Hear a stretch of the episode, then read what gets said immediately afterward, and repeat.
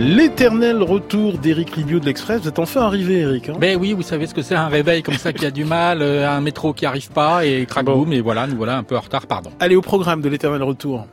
Eh bien écoutez, aujourd'hui c'est le début du pont, comme dirait un des personnages de Tintin, qui va nous mener jusqu'à lundi.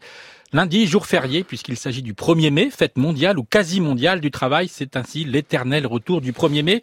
Jour férié où on ne fait rien, si ce n'est défiler en mode syndical et acheter du muguet. Drôle de plante d'ailleurs que ce muguet qui symbolise le retour du bonheur dans le langage des fleurs et dont les graines sont très toxiques. Toxiques surtout chez l'enfant, beaucoup moins chez l'adulte ou alors juste un brin. D'où l'idée d'interdire l'exposition de l'enfant au travail alors que l'adulte, lui, a le droit de travailler parce que oui, le travail est un droit selon le premier alinéa de l'article 23 de la Déclaration universelle des droits de l'homme de 1948. Un drôle de droit finalement lorsqu'on sait que le mot travail vient du latin tripalium qui était un instrument de torture utilisé par les Romains pour punir les esclaves. Tout est quasiment dit ici. On est donc en droit, justement, de se poser la question, le travail est-il toxique ou pas?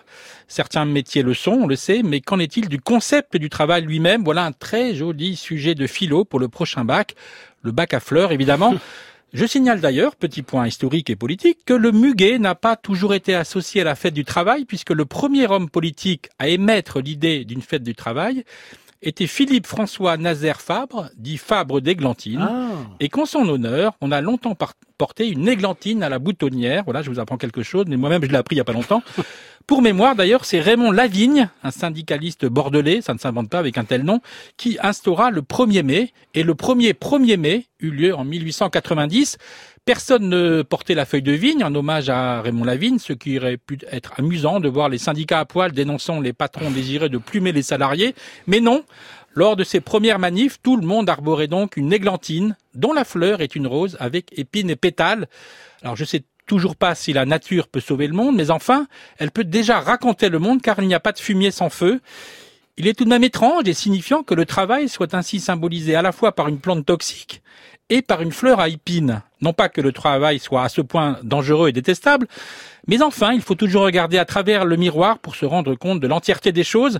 D'un côté donc, il y a un mignon muguet avec ses petites fées clochettes et une belle rose avec ses couleurs écarlates et ses pétales soyeux, mais de l'autre, côté, la réalité est parfois un peu moins reluisante quand la fleur s'apparente à un leurre et joue les injonctions contradictoires.